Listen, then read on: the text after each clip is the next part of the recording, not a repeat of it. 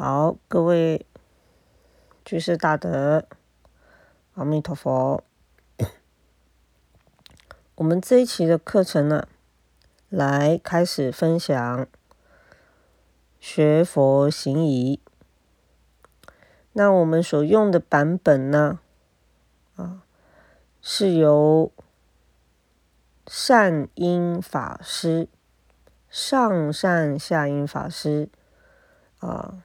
所叙述的时候呢，把它给呃摘录给这个记录下来的。那善因法师 跟这个太虚大师啊，啊，民国初年这个太虚大师是属于同一时期的这个啊，在大陆的这个啊师傅。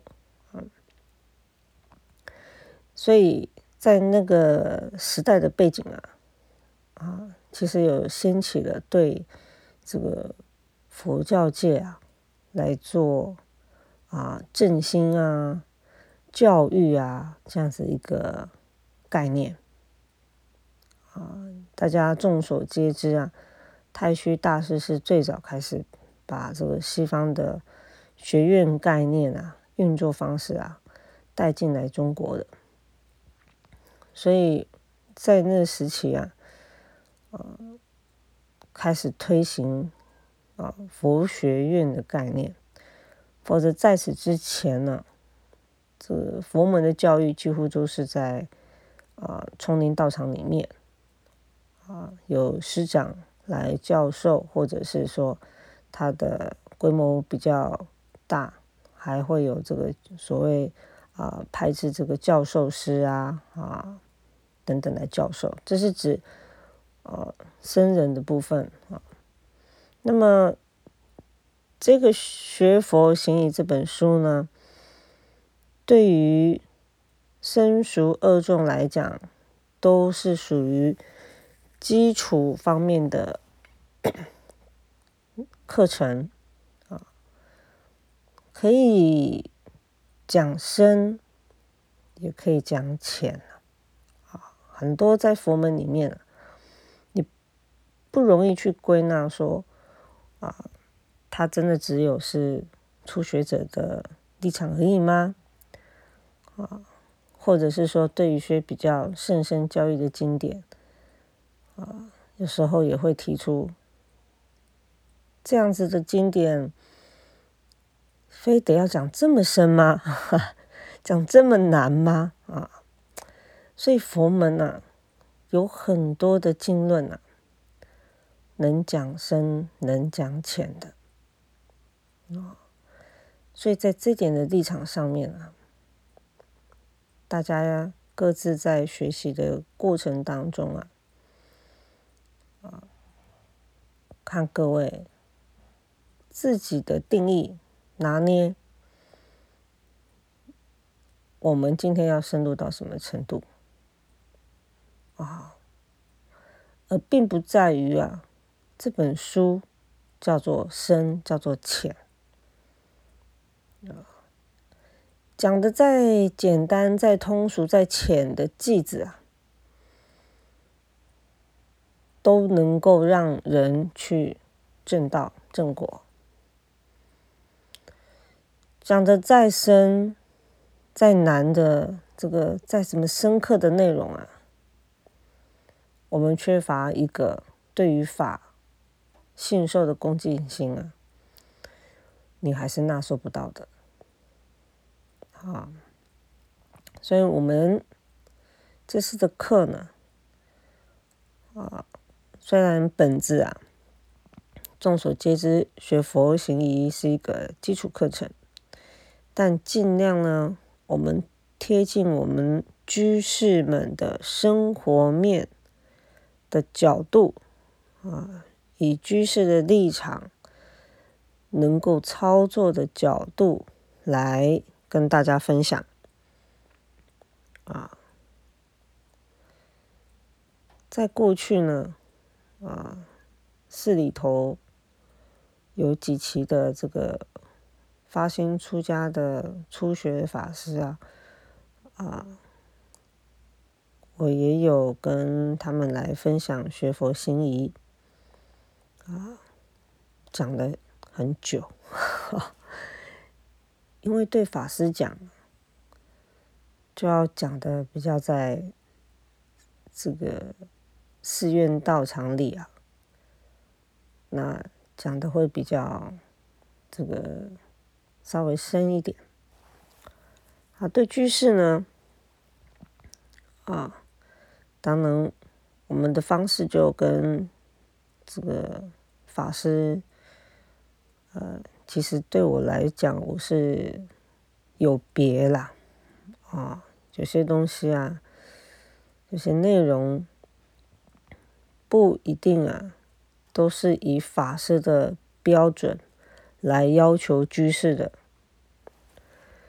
许多人呢，也因为这个一谈到行仪啊，谈到什么戒律上啊，很多居士啊一听，哎呀，这么严格啊，哇，他没有学佛啊，还没压力啊，每天日子过得快乐快乐。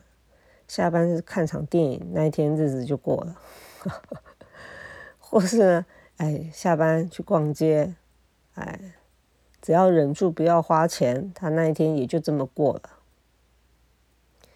学佛后呢，哎呀，学这个学那个，反而多了很多挂碍，甚至呢，一开始学佛的时候啊，也还算很法喜啊，很快乐。可是越学越到后面，越学到戒律这一块，哎呀，他有束缚，他又束缚住的那种感受了。哎呀，这个也不行，那个也不行啊！起心动念，无非是罪，无非是业啊！这可怎么办呢？好像连呼吸都不行啊！啊，这个好比啊，像有些。啊，体型比较胖的人，他就说：“哎呀，他不用吃东西啊，他光是呼吸他都胖了。”啊，所以在很多人习学佛法的过程里面，或多或少都经历过这样子一个很接近的一个状态啊，所以呢，啊，过犹不及啦，啊，过犹不及。所以后来啊，啊，我稍微想了一下，我们群里的各位居士们，我就想说了，用这样一个基础的啊课程，实际上在一些微仪上的东西，还有在佛门里面，你进到道场，或是你在家里，你怎么样的一个啊行为仪范等等来做。了解啊，来让大家稍微知道一下啊，就是啊，你要论规矩啊，可以很多，也可以很严呐啊，但是啊，不管这个规矩定得多严啊。搞得好像不好持守，这个其实都失去原本制定的原意，而是在我们习学的过程里面，怎么样的去开遮吃饭，你拿捏的这个松紧之间啊，这个才是真的相当的功夫。我们如果全部都照严格的来落实，在戒律上，你全部都照严格的来落实啊，是非常简单的事情啊，是非常简单。为什么？依文字，你全部的条件全部依文字就好了啊。可是文字是死的啊，文字是死的。落实的方式是活的，嗯，好比叫你打坐，叫你拜佛。打坐有没有打坐的方式？有，哇！可是这个就算是安娜巴纳的这个熟悉观好了，大的方向原则上是不是一样？还一样。慢慢慢慢延伸出来，有没有几多的一些小小的差别？有啊，啊，有啊。啊一样都要盘腿，你要单盘还是你要双盘？有没有这些几多小小的差别？有，啊，我知道现在好像我看新闻，哎，东北现在下雪了，是不是？啊，你东北下雪，你要打坐，你保暖要不要顾好？你在南方，你在这个广州，哇，温度还挺 还挺热的。哎，你可以穿一样的衣服来打坐吗？在同一个国度里面，没有办法的啊。包括数息，你数着数着，哎呀，师傅，我鼻子过敏，塞住了，咋办呢？啊，你有嘴巴啊，啊，嘴巴可不可以数？可以数啊。所以你都全部都照文字，当然是可以啊，照本宣科。可是这当中，实际在操作的时候，拿捏的方便可不可行，如不如法？哎呀，这个就是个功夫了。在方便之余，你必须吻合符这个如法的状态。啊，也并不是说，哎呀，赵师傅这么讲，我无限开放啊。这个也行，这个也开放，这个也开放，这个也开放，啊，这也不对了，啊，都没有原则了，啊，没有原则，这个也开放，那也开放，那还定什么戒律嘞？还定什么这个行仪呢？啊，所以光是这方面啊，这进退的拿捏啊，严谨。跟开方便的打捏的过程，啊，也是很重要的，好，才不会啊，大家把学来的佛法把自己给绑住了，掐住了自己的脖子，好像孙悟空拿了一个那个金箍罩，哎，金箍罩罩着自己的头，啊，其实不会的，所以我想了，透过我们这样慢慢上课。啊，每次课堂就稍微解释一点，啊，应该是会对于大家进入佛门呐，或者是你各位自己在家里修行的时候啊，能够略有所帮助。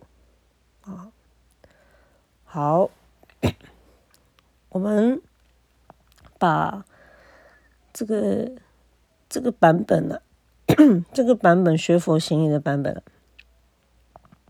在它里面的一些啊，一开头的序文其实也稍微提了一下哈。善因法师啊，的这个版本啊，他有提到啊，其实在过去明朝莲池大师啊，啊，在律藏中啊，啊，有另外写下威仪门二十四章啊，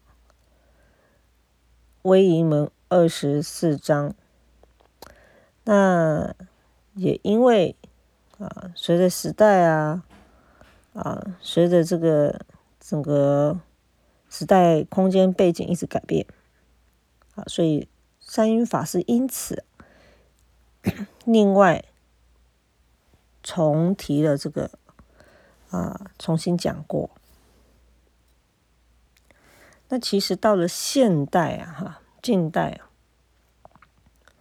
其实也还有另外一个是学佛行仪新编啊，有位慈问法师啊啊，佛陀教育基金会也有出啊，他是学佛行仪新编啊，现代人近代的这个法师啊所写的啊，他是条列式的，其实也很也是不错，也是挺好的啊。对于我们现在的这个啊生活条件也非常吻合。那么除此之外呢，啊，如果各位要听学佛行营啊一些啊这个法师的讲经的内容，其实很多啊道场的师傅，因为这是属于在佛门里面的基础课程哈。所以几乎很多道场也都有讲，啊，也几乎都有讲，但是有没有做成流通就不一定。那但是大半会针对啊注重啊针对法师讲居多，啊法藏法师在讲沙弥律仪的时候呢，也有提到这个学佛行仪的部分，啊，他也是有提到的。那针对的方向啊，也是针对啊出家众在讲的。啊，所以有时候在一些立场角度啊啊，就会有些许不同。啊，不同的处当然就是当然对法师会要求严一点点啦啊，对法师会要求严一点，居士一般我们没有比较不会要求到跟出家众啊同等的。严谨所以各位如果自己有在啊，另外再去查资料的时候啊，啊，你们要稍微厘清一下啊，呃，不是说这个我特别要讲松一点，没有，是因为基本上我们的课程就是以居士为主啊，以居士为主来来跟大家分享啊。好，我们来看我们的讲义呀，哈，翻到讲义的第一行，呃，第一页，第一页，敬佛第一，凡沙门居士、女尼亦在内，身属二众啊。这里所谈的净佛啊，哈。就是指所有生属二众啊，犹如之前也讲过啊，你把它讲细来叫做七众弟子啊，讲细来就七众弟子。那七众各位还记得吗？啊，这个比丘、比丘尼、沙弥、沙弥尼。其中法师的部分，女众还有一个阶段叫做视察摩那尼，它是介于比丘尼跟沙弥尼的中间啊，这就五众了哈。再加优婆塞、优婆夷。啊，就是男众在家居士跟女众在家居士，加起来就七众弟子。啊所以下面呢所谈的，就是泛指一切的这个佛弟子众。啊，以下立此了哈，一切的啊佛弟子众，见佛像时，无论塑画，呃，无论塑像画像，皆应整衣礼拜，最少。必须问讯及作揖或合掌。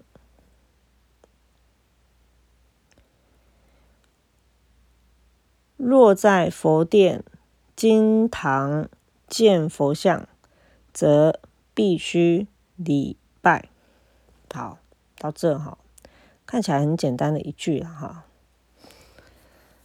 我们平时看到佛像的时候呢？无论是画像还是塑像，我们有个习惯啊，比如说我们走在路上，就算路边有个佛像，我们会就这么的给他走过去吗？哎，坦白讲，我还真是不会的。啊，我们的确是有习惯看到佛像，不管它是立体的，不管它是画像挂轴的。当下最少我们会习惯问讯，啊，会做一个问讯礼啊，比如说啊，我从东单走到西单的过程，会经过大殿门口，对不对？啊，啊，大殿有有时候你大殿你会会看得到佛像吗？哎，有时候。大如果是正中午啊，你就算你大殿小小门都开了，因为这个光光线的关系，外面很亮，大殿屋子里面比较暗，你你不一定啊看得到里面的佛像，可是你走过去，你知道那个是大殿，里面一定有佛像。我们的习惯会是什么呢？即便是如此，我们知道里面有佛像，我们走过去。我们一样还是会转身问讯，啊，问完讯之后呢，一问讯啊，啊，一问讯即可，然后再转身再继续走，啊，不会把它当做好像啊，这个什么都没有一样啊，就这么的啊，直通通的就走过去了。我们不会啊，这个是早期啊，啊。师傅在教学我们一些生活上面的这些的规矩的时候，啊，都是这么做的。即便到现在常住里面的人，也都还是一样，经过大殿就是这样子的一个习惯的。啊，那你如果是在进大殿的时候呢？啊，你进大殿，因为后面还有继续谈啊。你进大殿的时候呢，啊，这个有另外进到大殿里面下一段的内容，所以我们进大殿，我们先先不讲，就是直接在外头的时候，无论你所在的处所，我们都会有这个习惯，看到佛像，看到不管不管是画的还是立体。就是会问讯一下。那我们文里面啊有提到作揖啊，这个作揖就是儒家以前的文人呐啊行礼的时候作揖的这个礼，也是致意的意思啦啊，也是致意的意思，或者是合掌啊，你没有行问讯礼啊，你就合掌。啊，这个是最基本的。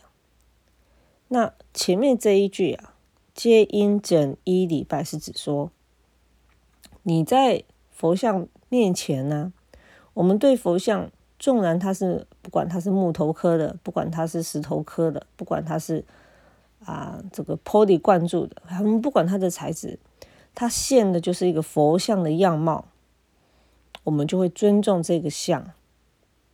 这不是说，哎呀，我们好像，呃，太过这个，呃，执着，不是的。如果我们平时啊，没有发起这样的一个恭敬心啊，啊，你说你时时刻刻会去摄心吗？啊，你自己一个人的时候，你会慎独吗？你不会的。你你在外都不会了，何况你回到你自己的处所，你会去？收摄自己的行仪吗？你不会啊，这个是我们人的弊病的天性啊，这是我们人弊病的天性。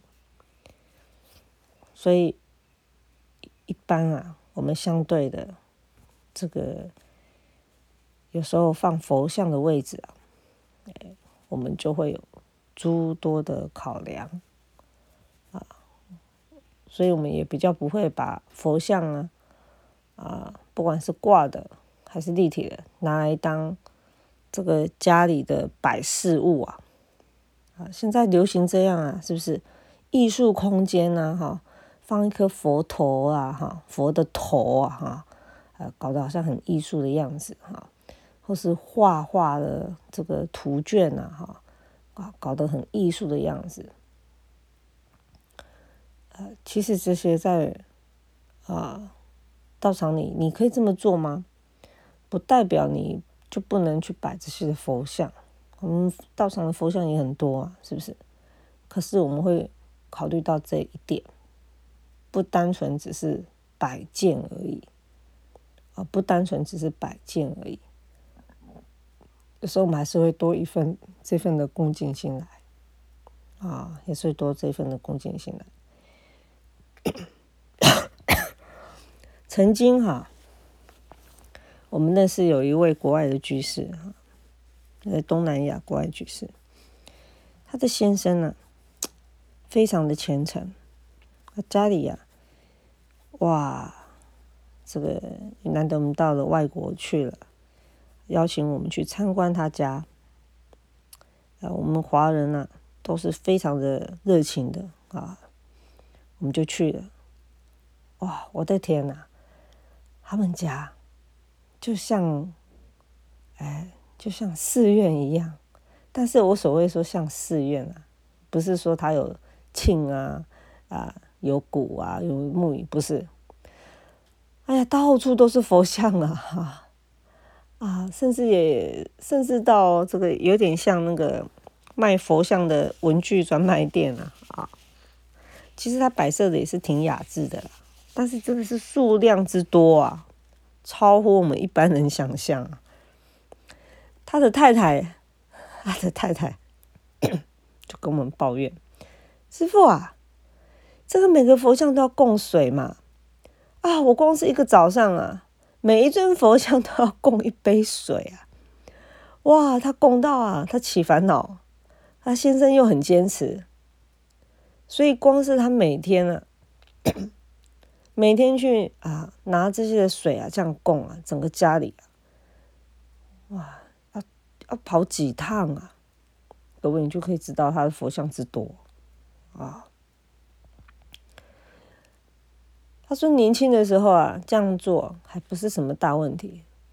哎，现在都有年岁了，哦，有一点这个手臂各方面有点吃不消啦，可不可以做个调整啊？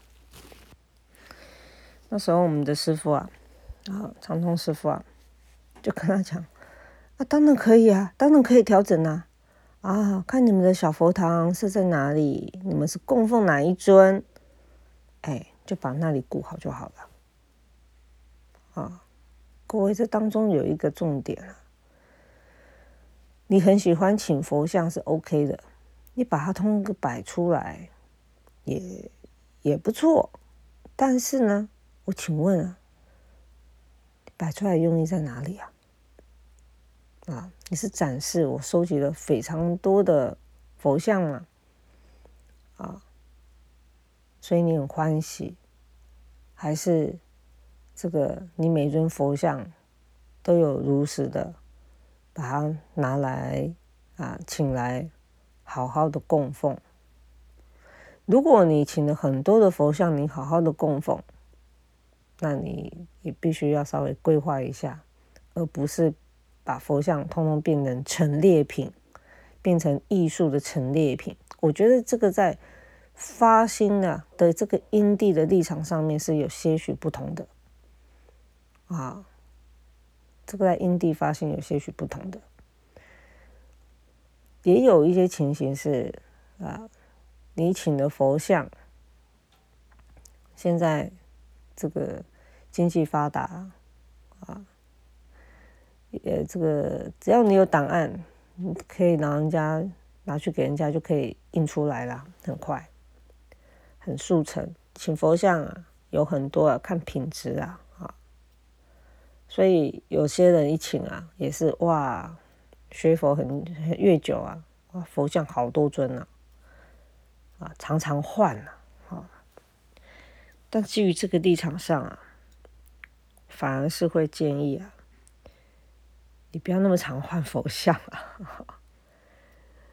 你看好跟你有缘的佛像，就好好的请来供奉啊，而不是啊贪便宜。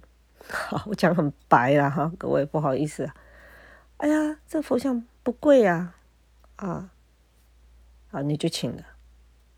改天又看到更好的，你又换掉了；改天看到更好的，又换掉了；改天你开始慢慢有赚钱了，哎呀，我以前这个佛像啊，哎，这个工啊不够好，是工业型的铸造技术，我现在找一个艺术家刻的，你换，一天到晚都在换佛像，我比较不建议这样子啊。好好的欢喜一尊佛像，就好好的请来供奉，即便它可能也许贵一点，但是不打紧，要跟自己很投缘啊。